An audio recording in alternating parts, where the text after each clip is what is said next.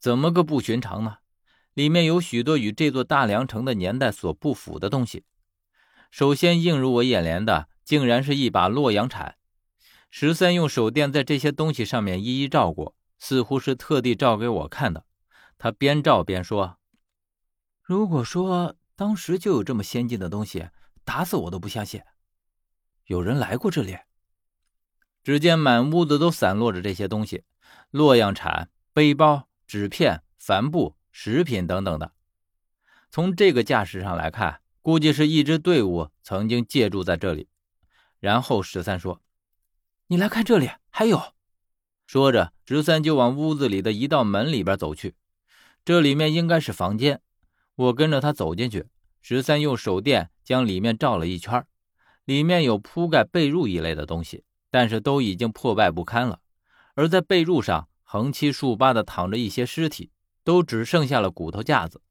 这也证实了我刚刚的猜测，的确是有人来过这里，只是不知道什么原因，他们都死于非命了。看来我们得更加小心了。我边说着边走进这些尸体，他们的骨骼完好无损，并没有致命伤，而且骨骼上也没有中毒的痕迹。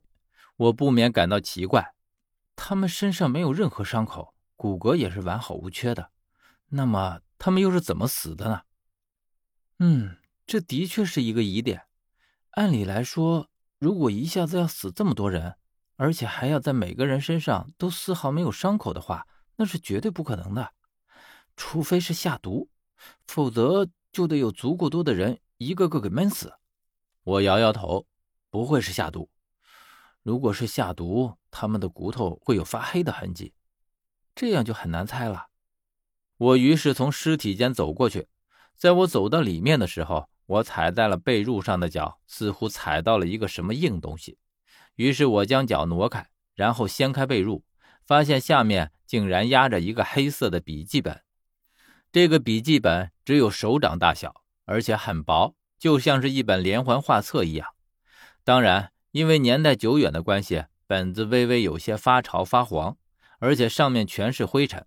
我顺手翻看，里面有一些小虫子簌簌地爬了出来。我甩了甩，将上面的灰尘拍去。里面只记了几页，用的是钢笔，但是因为受潮的缘故，很多字迹已经扩散，看不清了。幸好记录的人用的是碳素墨水，不会因为年代久的关系而褪色，以至于字迹消失。我翻开之后，第一眼就留意到了一个日期，只见上面写着“一九五九年八月”。很显然，这是一篇日记，应该就是这里面的某个人记下来的。只是现在，这个人已经变成了一具尸骨，唯一留下的也只有这本古老的袖珍笔记本了。十三凑上来问：“哎，上面写了什么？”他将手电筒的光照在上面，我一个字一个字的看下来。这上面的笔记很潦草，很多字又被浸湿了。基本上我只是三分靠读，七分靠猜，看上去分外费力。所以等我基本上将仅有的三页看完了，也觉得是在云里雾里。很显然，这个人只记录了这一篇，而且还说的不清不楚。里面的内容大致上是说，他们进入到了这里。从上面的内容来看，他们是知道这是魏大良城的。只是他们在上面说，他们进来之后一直遇到诡异的现象，特别是当他们到了这里之后，发现了这个院子的异常，于是这才驻扎在了这里。而且他也提到了那棵干枯的梨树，只是他的描述和我看到的很不同。上面说这棵梨树在他进来的时候竟然是活的，长着绿油油的叶子，而且他所给出的最重要的信息是，他们注意到这棵树下面有东西。而在他的日记里说，他们准备第二天开工。这样说来的话，那么这篇日记应该就是他们临死的那一晚上记下来的。他们没有等到第二天，自然也就没有再挖开那棵梨树来看。看到这里，我基本上已经确定我的这种感觉没错。这棵干枯的梨树下面的确是有什么东西，否则这个人不会特地的写这样一篇日记了。特别是他最后一句，让人很值得揣摩。